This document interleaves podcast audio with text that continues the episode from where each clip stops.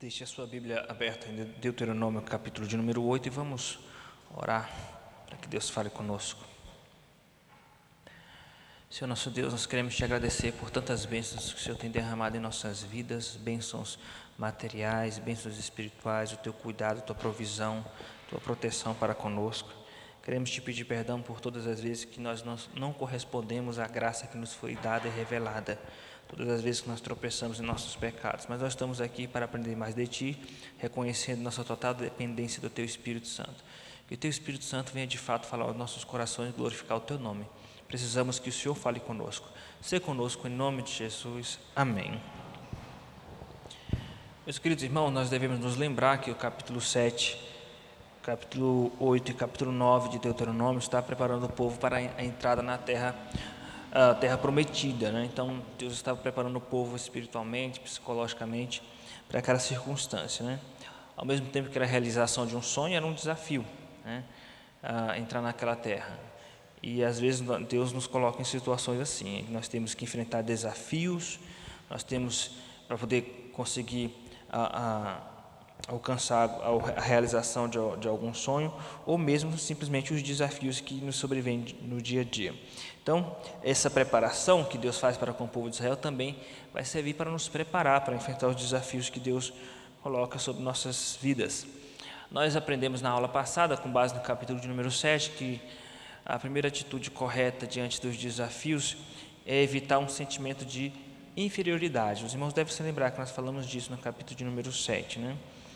evitar uma postura de inferioridade, ficar alimentando pensamentos de inferioridade. Né? Nós vimos isso no capítulo 7, versículo 17 de Deuteronômio. Né?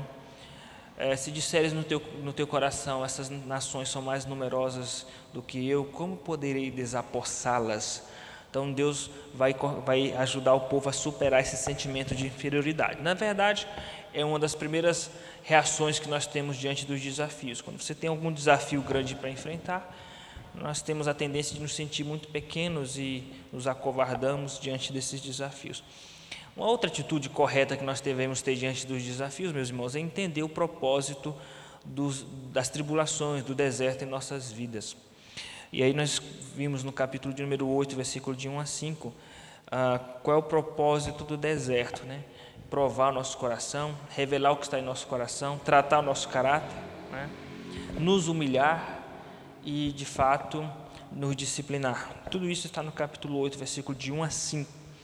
O que nós iremos ver hoje é o restante do capítulo 8 e vamos ver um pouco do capítulo 9, para depois a, a, a nossa perspectiva de que na próxima aula já entremos no capítulo 10.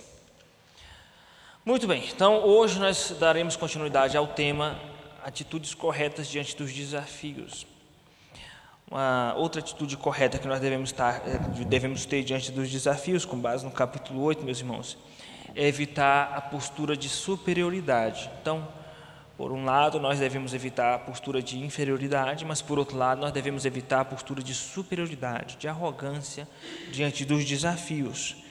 Observe o contraste entre o capítulo 7 e o capítulo 8.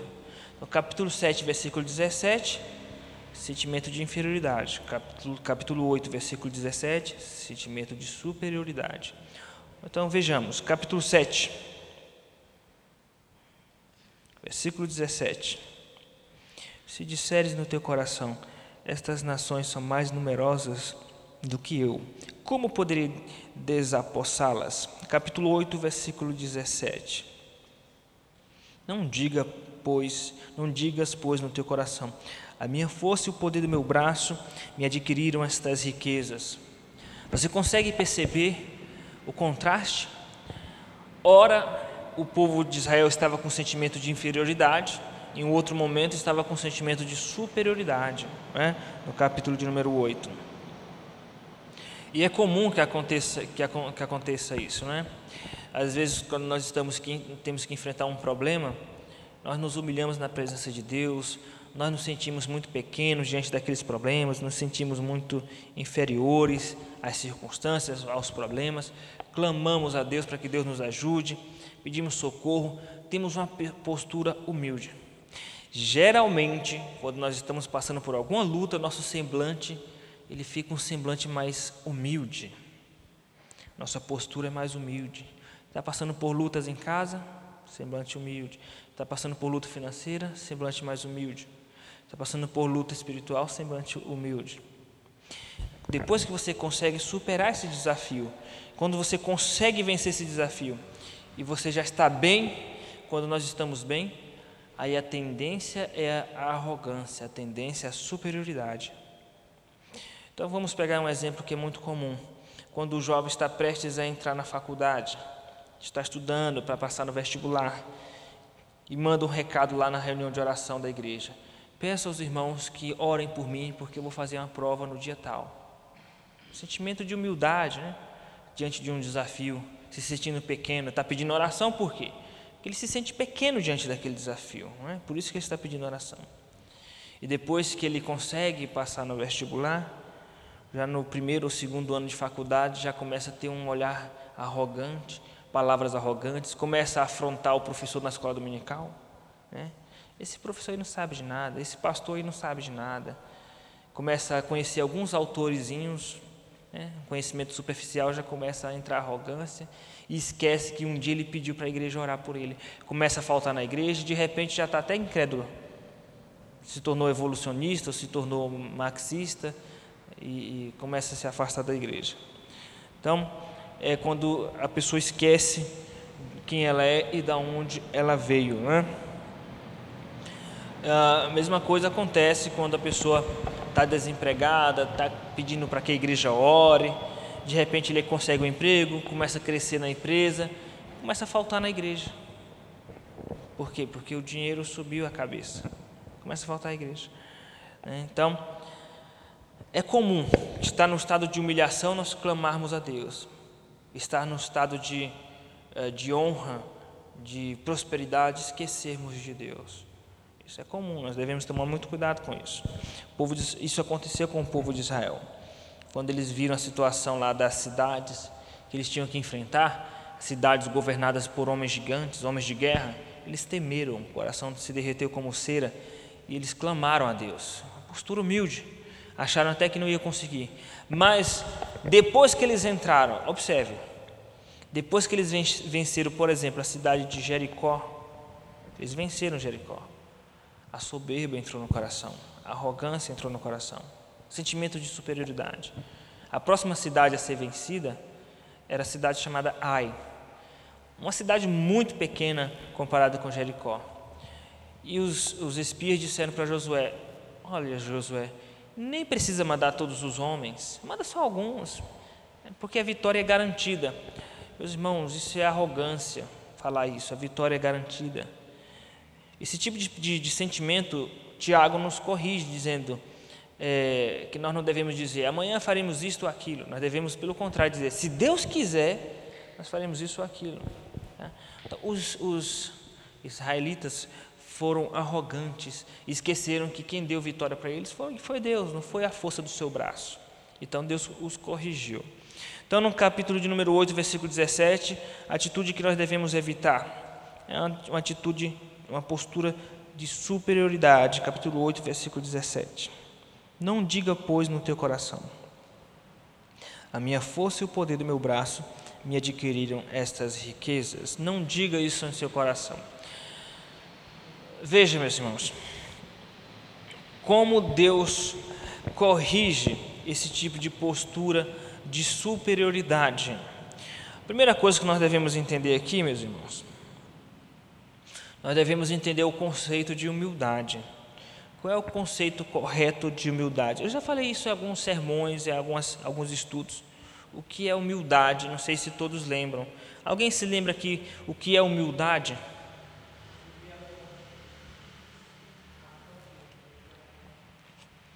reconhecer a fonte do que nós somos ou do que nós temos. Isso é humildade, ok?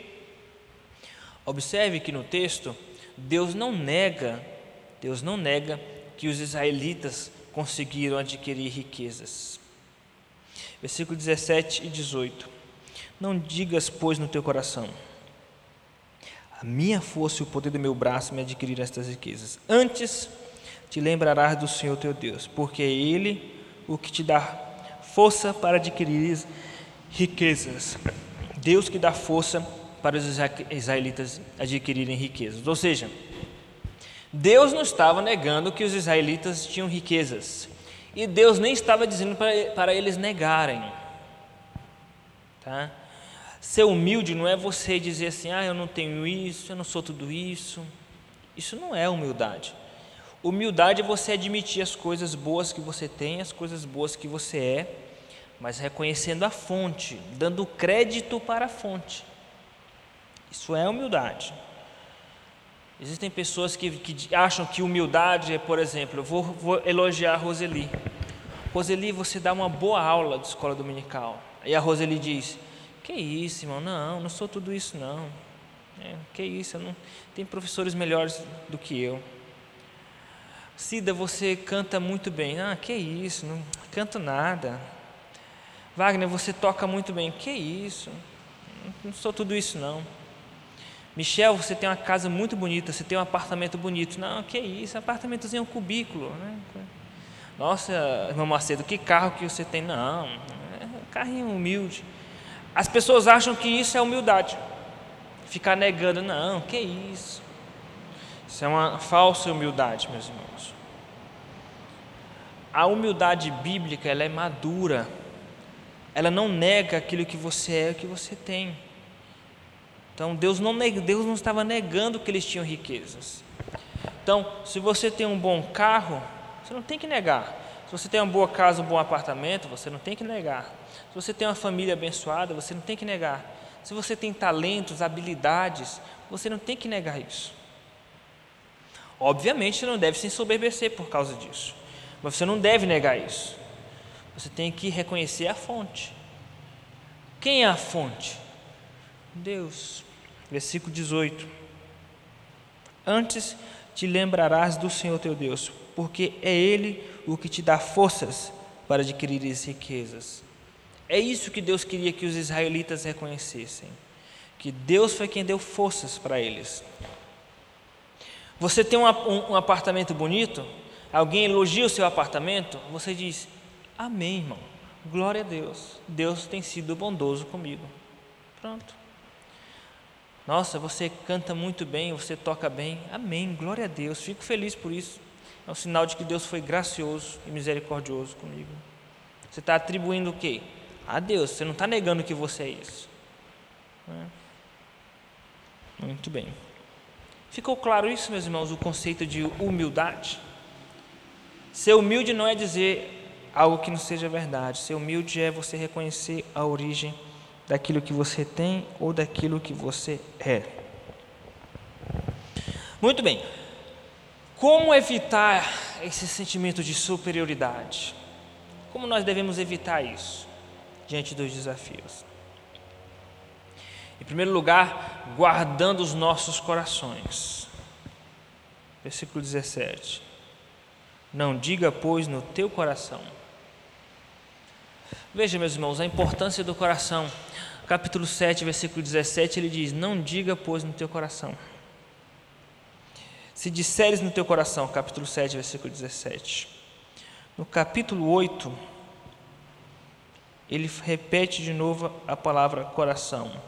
Versículo 2, capítulo 8, versículo 2, no finalzinho ele diz: Para saber o que estava no teu coração.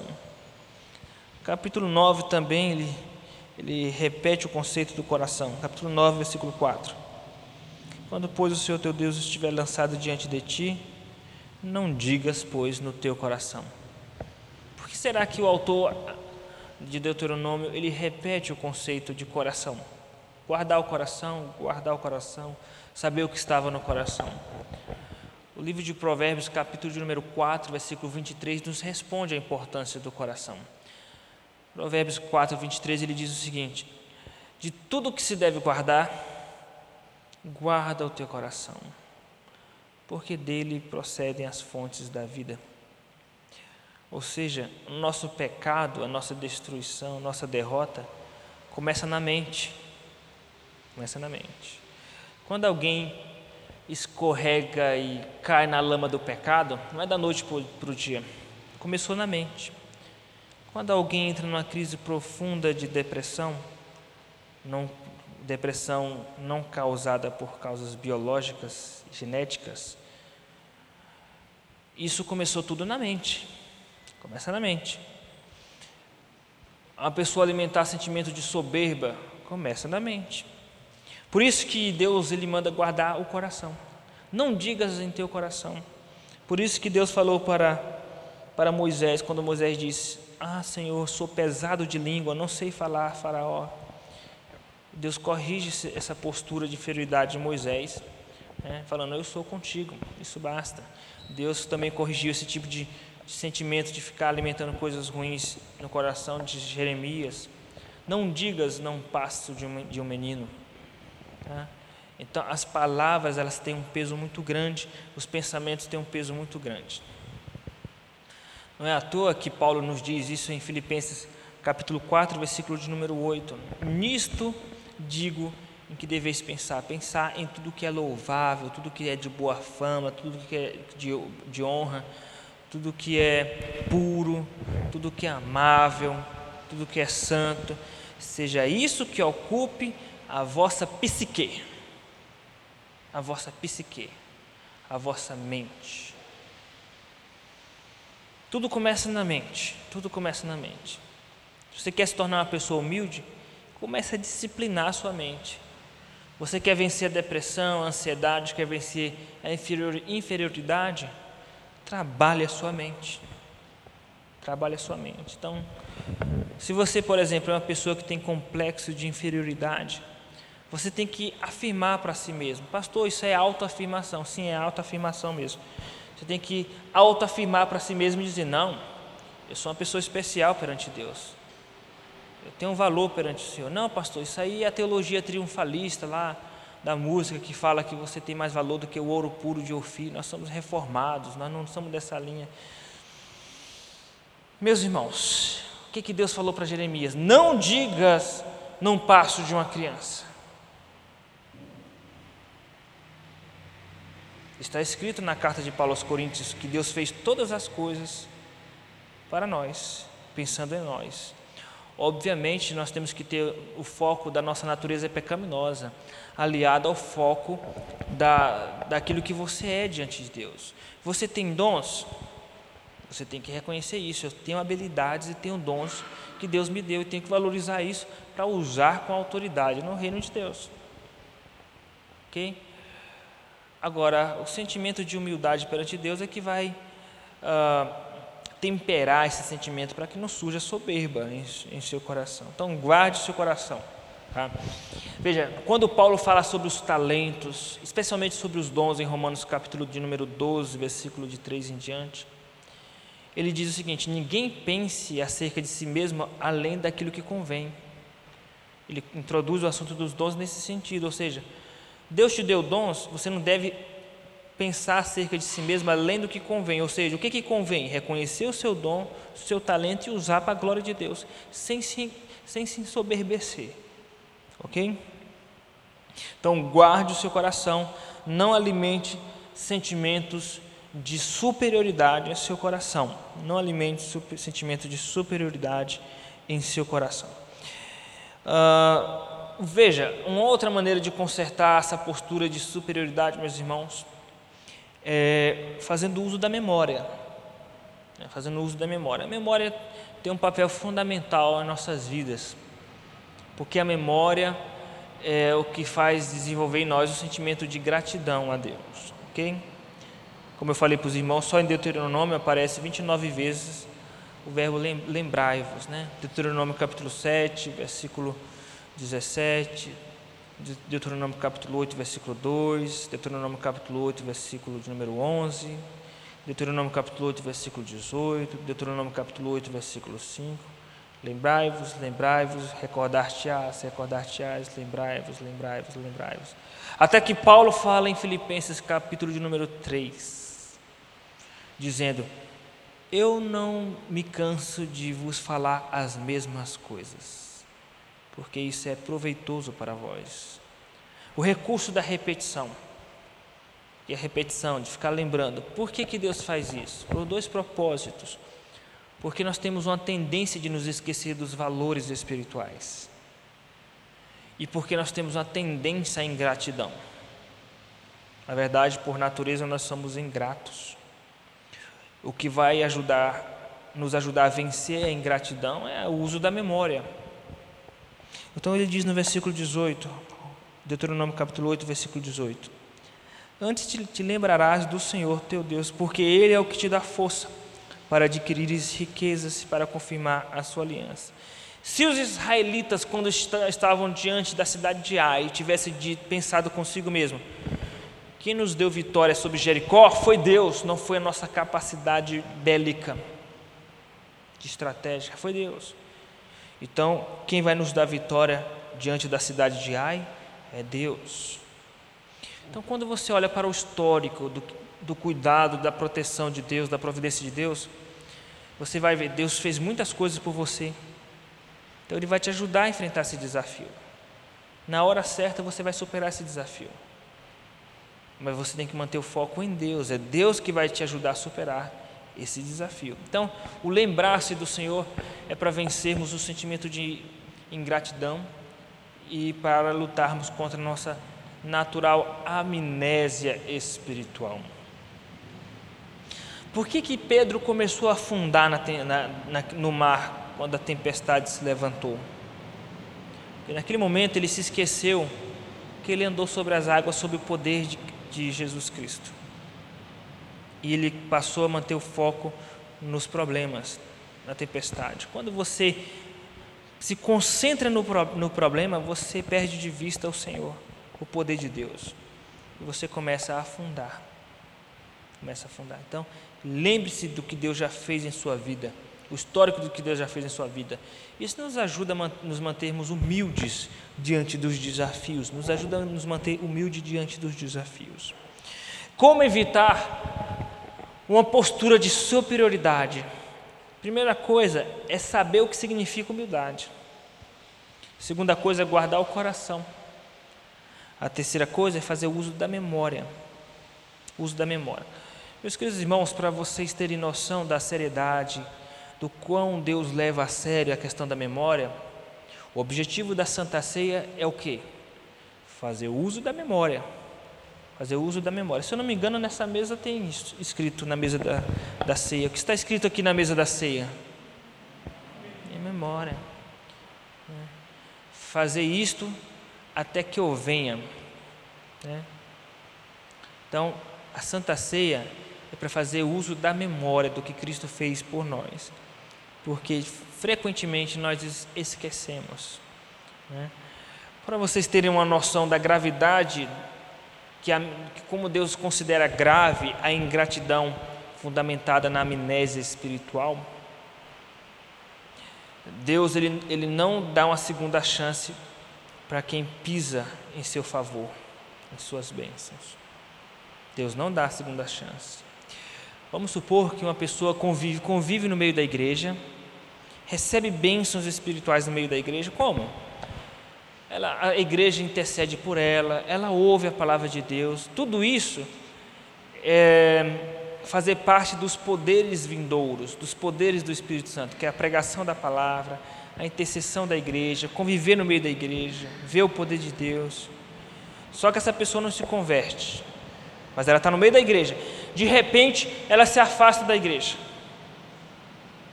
e começa a cuspir no prato que comeu, começa a falar mal da igreja, no sentido, não é, não é, não é criticar o sistema, é falar mal do Evangelho, falar mal de Cristo dizer que não acredita mais em Cristo, depois de ter convivido no meio da igreja. Deus não dá uma segunda chance para essa pessoa. Ela não, ela não vai ser salva nunca. É o que está escrito em Hebreus capítulo 6. É impossível que aqueles que experimentaram os poderes vindouros, fizeram-se participantes do Espírito Santo, não é no sentido salvífico, não, tá? No, no conviver com a comunidade e caíram, caíram em que sentido? Virar as costas para Cristo. É impossível renová-los outra vez para arrependimento. Deus não dá segunda chance. Por quê? Porque Deus abomina a ingratidão. Obviamente, esse grupo de pessoas não são pessoas salvas, tá? Porque no texto de Hebreus, capítulo 6, ele continua o discurso dizendo assim, dizendo o seguinte: Quanto a nós, somos dos que pertencem à salvação, das coisas pertencentes à salvação.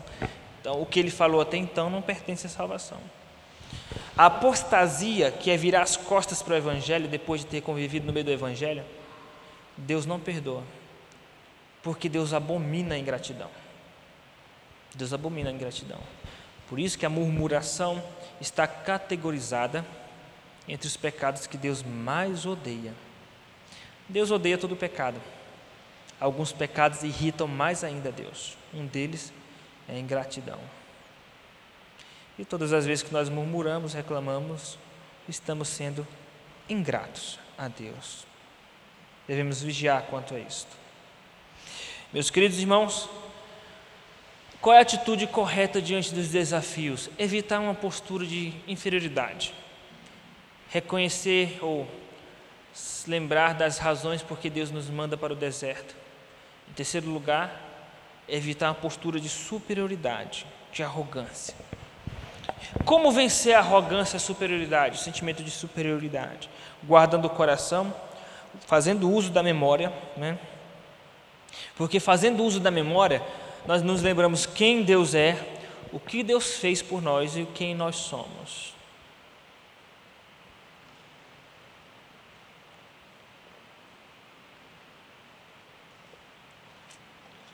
Aliás, farei uma pergunta teológica para os irmãos. Para averiguarmos os conceitos corretos a respeito dos atributos de Deus.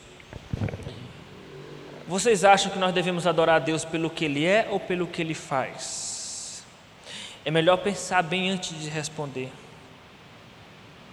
Porque está escrito: não seja precipitado em teu falar E também, todas as vezes que eu faço uma pergunta, sempre tem alguma coisa por trás. Então é melhor pensar bem antes de responder. Nós devemos adorar a Deus pelo que Ele é ou pelo que Ele faz? Pelas duas coisas? Muito bem, é isso mesmo, Jorge. Pelas duas coisas. Quando Deus começa o discurso dos Dez Mandamentos, ele diz o seguinte: Eu sou o Senhor. Ou seja, vocês vão me adorar pelo, que, pelo aquilo que eu sou. Não é? Deuteronômio capítulo 8, versículo 18, é pelo que, ele, pelo que ele faz. Porque é Ele o que te dá força para adquirir riquezas. Em Deuteronômio capítulo 7, versículo 17 em diante, fala que é pelo que ele fez. Eu sou o Senhor teu Deus que te tirou da terra do Egito com mão poderosa.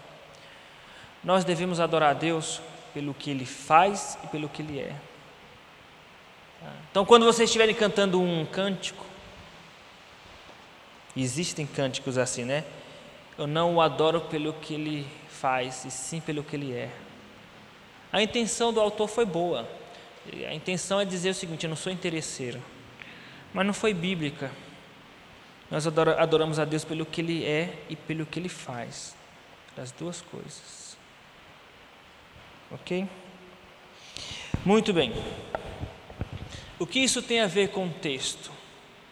Permita-me, em poucos segundos, fazer uma regressão psicológica para recapitular e fazer o gancho de onde eu estava, porque por alguns instantes eu me perdi.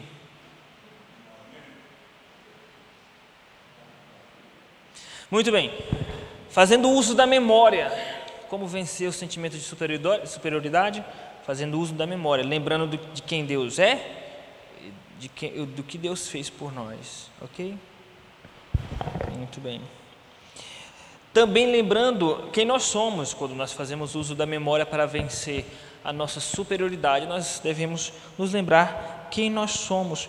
Veja o versículo 6 a 19 do capítulo capítulo de número 9, versículos 6 a 19. Sabe, pois, que não é por causa da tua justiça que o Senhor teu Deus te dá esta boa terra para possuí-la, pois tu és povo de dura cerviz, Lembrai-vos e não vos esqueçais de que muito provocastes a ira ao Senhor. Muito bem, versículo 22 e 24 do capítulo 9. Também em Taberá, em Massá e em Quibrote Ratavá provocastes muito a ira do Senhor. Veja também, meus irmãos, no capítulo 8, versículo 19 e 20. Se te esqueceres do Senhor teu Deus e andarem após outros deuses e os servidos e o adorares, protesto hoje contra vós outros que perecereis, como as nações que o Senhor destruiu diante de vós, assim perecereis, porquanto não quisestes obedecer a do Senhor teu Deus. Então Deus abomina a ingratidão a ponto de fazer o povo de Israel perecer. Então, como vencer a ingratidão? Lembrando quem Deus é e quem nós somos. O povo de Israel era um povo de dura serviço que provocou muito Deus a ira em várias circunstâncias que ele relata aqui. Isso é fundamental, meus irmãos, para nós vencermos a, a soberba, a superioridade. Se você deseja ser uma pessoa humilde, você tem que se lembrar de três coisas: quem Deus é na sua vida, o que Deus fez e faz na sua vida e o que você já fez contra Deus. O que já, você já fez, quem você é. Lembrar o que nós somos. Tá? Quem Deus é? Deus santo, soberano, justo, amoroso. Quem nós somos? Pecadores, rebeldes. O que Deus fez? Provisão, proteção, redenção, salvação. O que nós fazemos? Desobedecer, ingratidão, etc. Então, quando você coloca esses elementos em um só lugar, vai gerar um sentimento de humildade. Ok? Importante também, meus irmãos, entender que para vencer a postura de superioridade, nós olharmos frequentemente para a cruz de Cristo. Eu gostaria de saber, não para os que estão acima de nós, ficai de sobreaviso, mas para vocês, para nós que estamos no andar de baixo, vocês poderão responder, porque os de cima já sabem a resposta. Eu gostaria de saber se vocês conseguem enxergar, encontrar a cruz de Cristo. A cruz de Cristo no capítulo de número 8, versículo de número 18.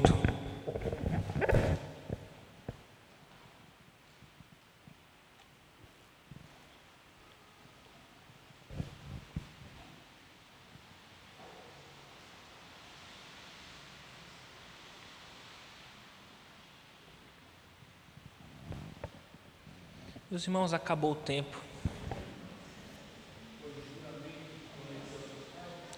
Juramento. Muito bem, Jorge. Aliança. Eu já vou chamar o Jorge para ser meu cooperador. Que o Jorge tem acertado bastante as perguntas. Venha acampar comigo e sirva ao Senhor perante o meu lado para que tudo te vá bem. Muito bem, meus irmãos. Aliança, né? capítulo 8, versículo 18. Para confirmar sua aliança, que sob o juramento prometeu a teus pais. Aonde, ou onde se cumpriu essa aliança? Na cruz. Jesus disse que aquele era o sangue da nova aliança. A cruz de Cristo nos humilha muito. Quando nós percebemos o quanto Cristo sofreu por amor a nós, isso, isso nos humilha muito. Quando nós entendemos que o que Cristo fez na cruz é suficiente para nos salvar, é tão humilhante que poucas pessoas aceitam isso. Poucas pessoas aceitam. Se você falar que o que Cristo fez na cruz é suficiente para levar, para te levar para o céu, poucas pessoas aceitam isso. Os crentes ainda querem ser salvos pelas obras. Muito bem. Obviamente, como eu falei no sermão recentemente, isso é um, um sinal evidente de arrogância. Achar que o que Cristo fez não é suficiente é um grande sinal de arrogância. Eu ouso falar em nome do Senhor, obviamente, não em nome da minha opinião. Ouso falar perante a igreja que se você crê, se você não acredita que Jesus é suficiente para te salvar, você é profundamente arrogante perante Deus. Eu falo em nome do Senhor, não em meu nome, como representante, pregador da palavra. Meus queridos irmãos, última atitude que nós devemos ter diante dos desafios. Qual é a primeira atitude que nós devemos ter diante dos desafios? Evitar o quê? Uma postura de inferioridade. Ficar com sentimento de pequenez. Né? A segunda atitude que nós devemos ter diante dos desafios: lembrar-se das razões do nosso deserto. A terceira atitude que nós devemos ter diante dos desafios: evitar a postura de superioridade. Terceira e última atitude que nós devemos ter diante dos desafios. Capítulo 9. Evitar uma postura de justiça própria. Capítulo 9 de Deuteronômio. Justiça própria. Capítulo 9, versículo de 1 até o versículo 4. Ouve, ó Israel, tu passas hoje o Jordão para entrar, entrares a possuir as nações nações maiores e mais fortes do que tu, cidades grandes e amuralhadas até os céus, povo grande e alto, filhos dos anaquins que tu conheces e de que já ouvistes, quem poderá resistir aos filhos de Anak? Sabe, pois, hoje que o Senhor teu Deus é que passa diante de ti. É fogo que consome e os destruirá e os subjugará diante de ti. Assim, os desapossarás e depressa os fará perecer, como prometeu o Senhor. Quando, pois, o Senhor teu Deus os tiver lançado diante de ti, não digas no teu coração, por causa da minha justiça que o Senhor me trouxe a esta terra para possuir. Porque pela maldade dessas gerações é que o Senhor as lança diante de ti. Veja que interessante. Nós iremos abordar historicamente, contextualmente, ah, as razões por que Deus iria deixar o povo entrar na terra, abençoar o povo com aquela terra. Depois iremos transpor isso para o Novo Testamento, trazendo implicações espirituais do novo céu e nova terra. Em seguida, numa terceira ah, análise, nós iremos transpor isso para o nosso dia a dia, ok? No que diz respeito à realidade do povo de Israel, eles precisavam entender que não era por causa da justiça deles, da santidade deles, que eles iriam entrar na terra prometida. Mas por quê? Qual é o primeiro motivo porque Deus iria deixá-los entrar na terra prometida? Qual é o primeiro motivo porque Deus iria destruir, derrotar aquelas nações? Por causa da maldade daquelas nações. O que Deus está dizendo? Olha, de um jeito ou de outro, eu iria destruir essas nações, com vocês ou sem, sem vocês, através de, de vocês ou através de outro meio, como ele fez, por exemplo, com Sodoma e Gomorra. Ele iria destruir de qualquer jeito aquelas nações. Mas Deus sempre aproveita e faz as coisas por intermédio de um pacote. Quando Deus faz uma coisa, Ele faz ele um pacote, Ele não faz uma coisa só. Deus faz as coisas com efeito dominó para atingir vários alvos. Ele faz uma tacada só e atinge vários alvos, vários propósitos. Então, observem. Houve um lapso de, de novo neural em minha pessoa. Onde eu estava?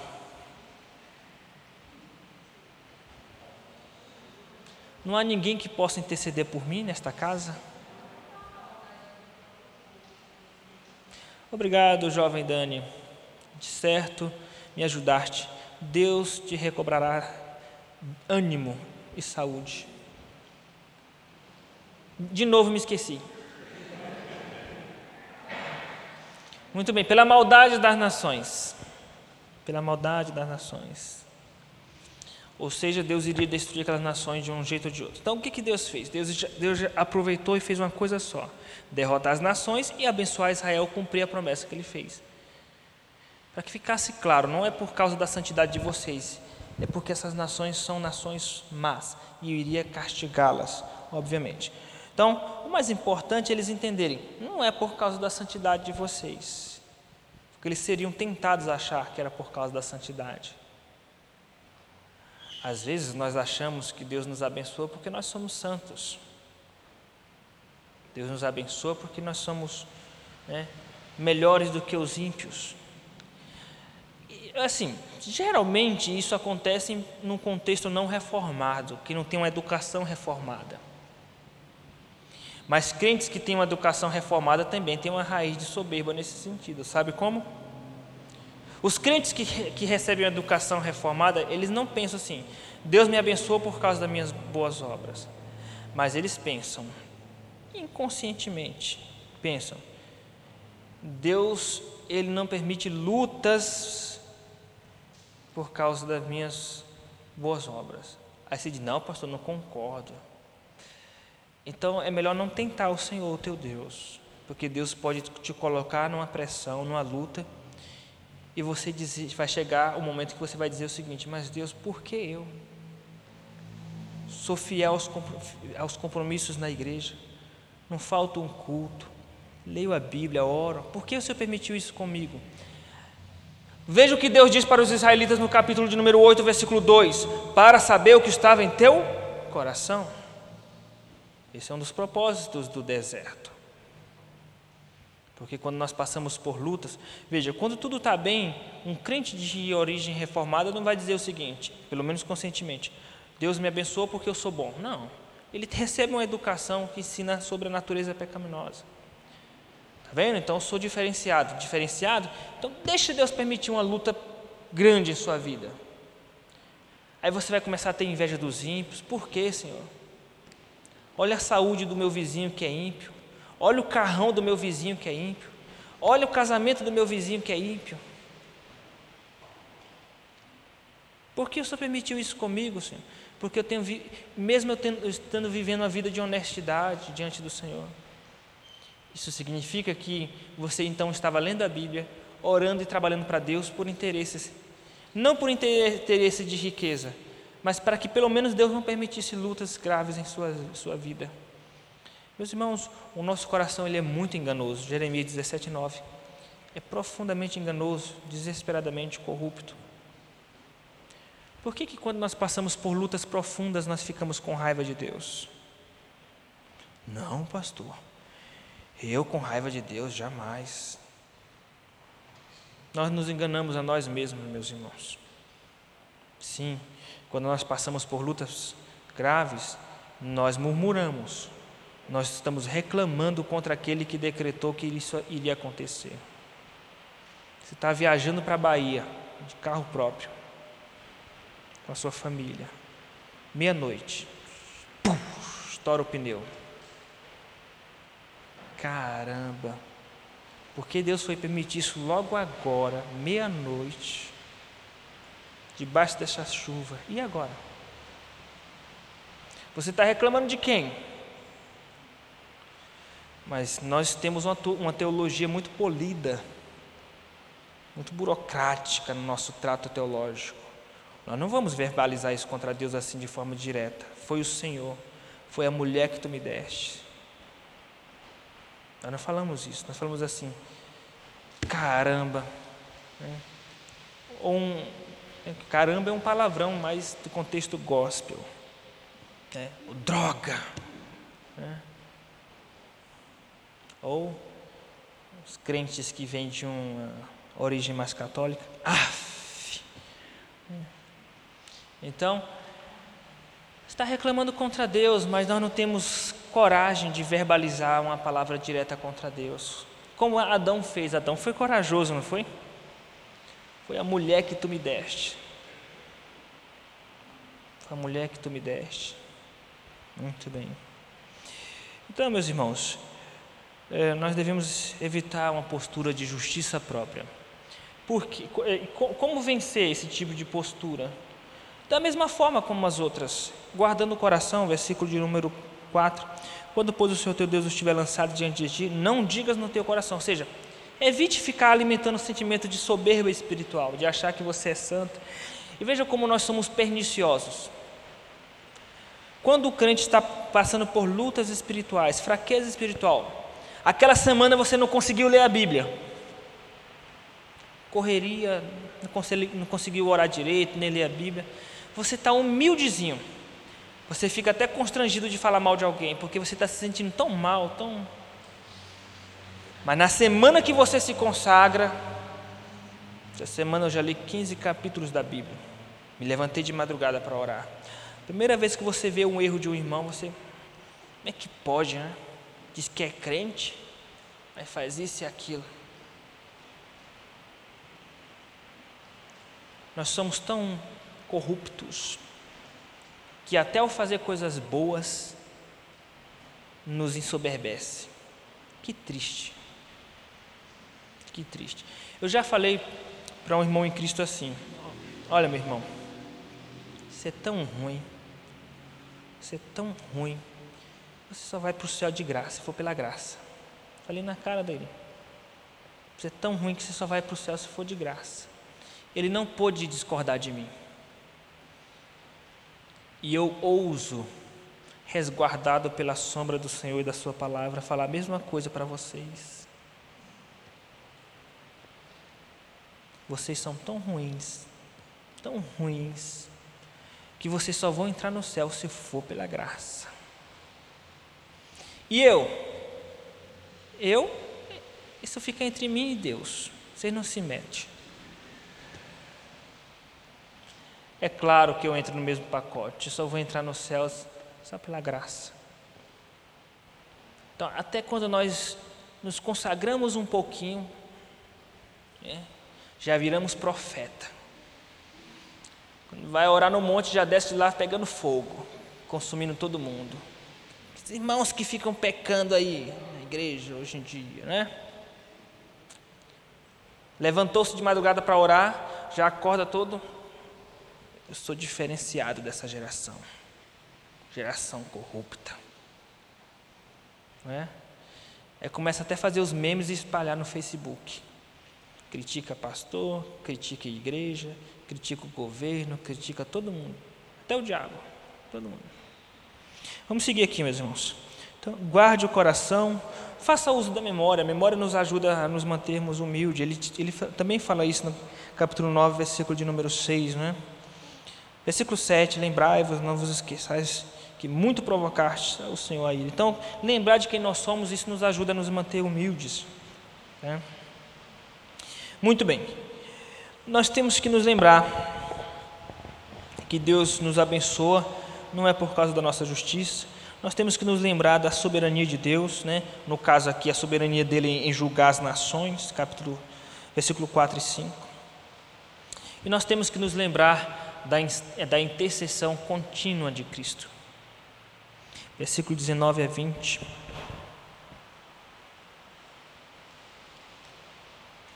Versículo 19 a 20 diz assim: Pois temia por causa da ira e do furor com que o Senhor tanto está virado contra vós outro para vos destruir, porém ainda outra vez o Senhor me ouviu. Ouviu quem? Moisés, que é um tipo de Cristo. Versículo 20: O Senhor se irou muito contra Arão para o destruir, mas também orei por Arão ao mesmo tempo. Versículo 25 em diante. O que, está escrito em negrito aí em versículo 25? Moisés intercede pelo povo. Moisés é um tipo de Cristo. Quem intercede pelo seu povo? Romanos 8. Cristo intercede por nós. Muito bem. Cristo intercede por nós. Prostrei-me perante o Senhor e 40 dias e 40 noites estive prostrado. Quem se prostrou no Novo Testamento 40 dias e 40 noites? 40... Cristo Jesus. Porquanto o Senhor dissera que vos queria destruir. Orei ao Senhor, diz... então, meus irmãos, Deus só ouviu a oração de Moisés para evitar de destruir o povo, só porque Moisés estava ali tipificando Cristo.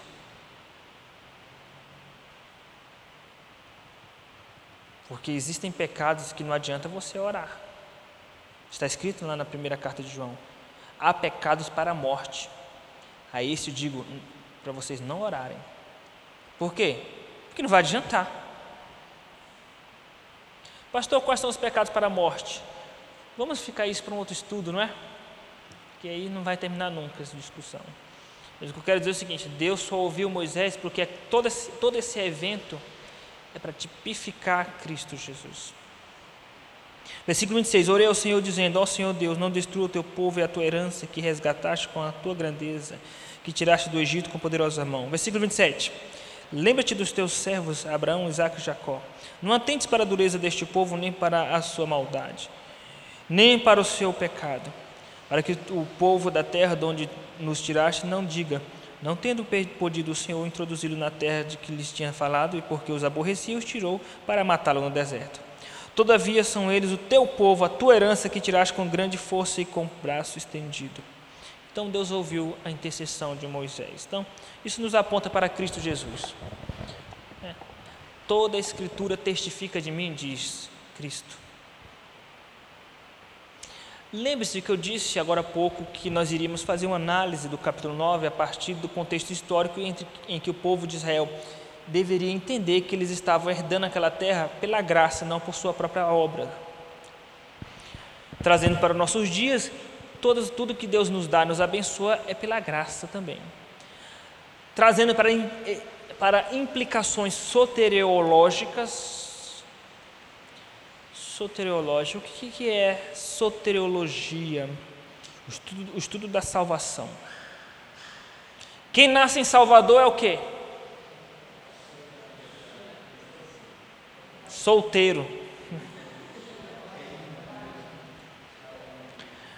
Não, pense, não penseis vós que o estudo de soteriologia é estudo para solteiros.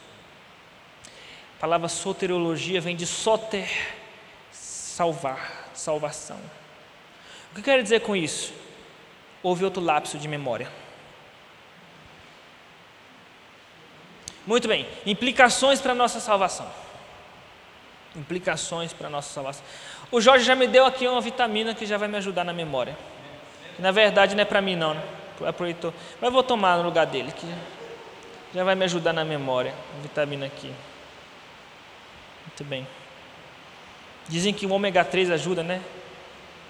Já me dá logo o peixe inteiro que já ajuda na memória em todos os outros casos já. Não dá só o ômega do peixe, não, já dá logo o peixe. Onde estávamos? Na salvação.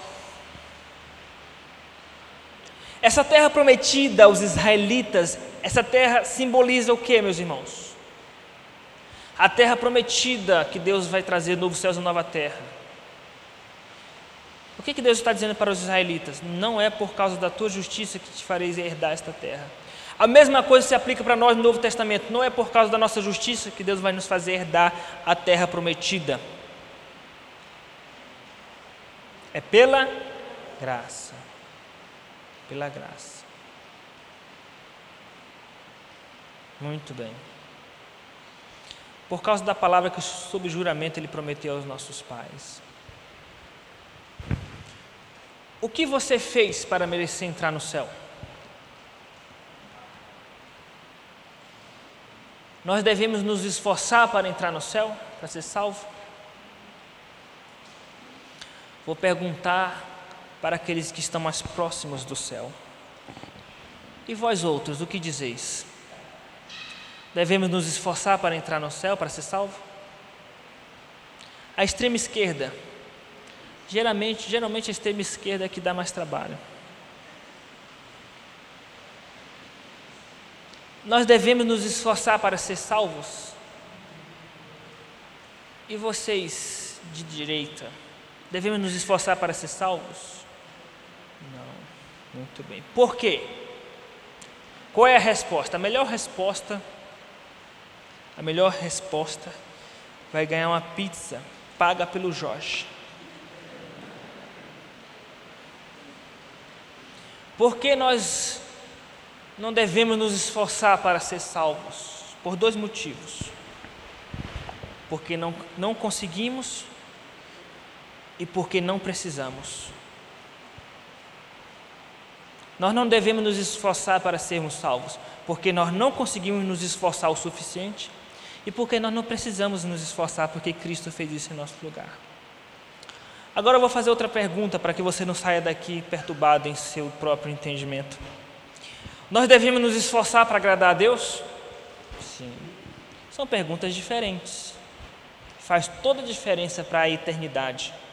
Deus é outro. Ok? Não é por causa da tua justiça. Muito bem, meus irmãos. Nós temos aí dois minutos restantes para o final da aula. Tá? Encerramos hoje o capítulo 9, na, na, na próxima semana iniciaremos o capítulo 10. Perguntas?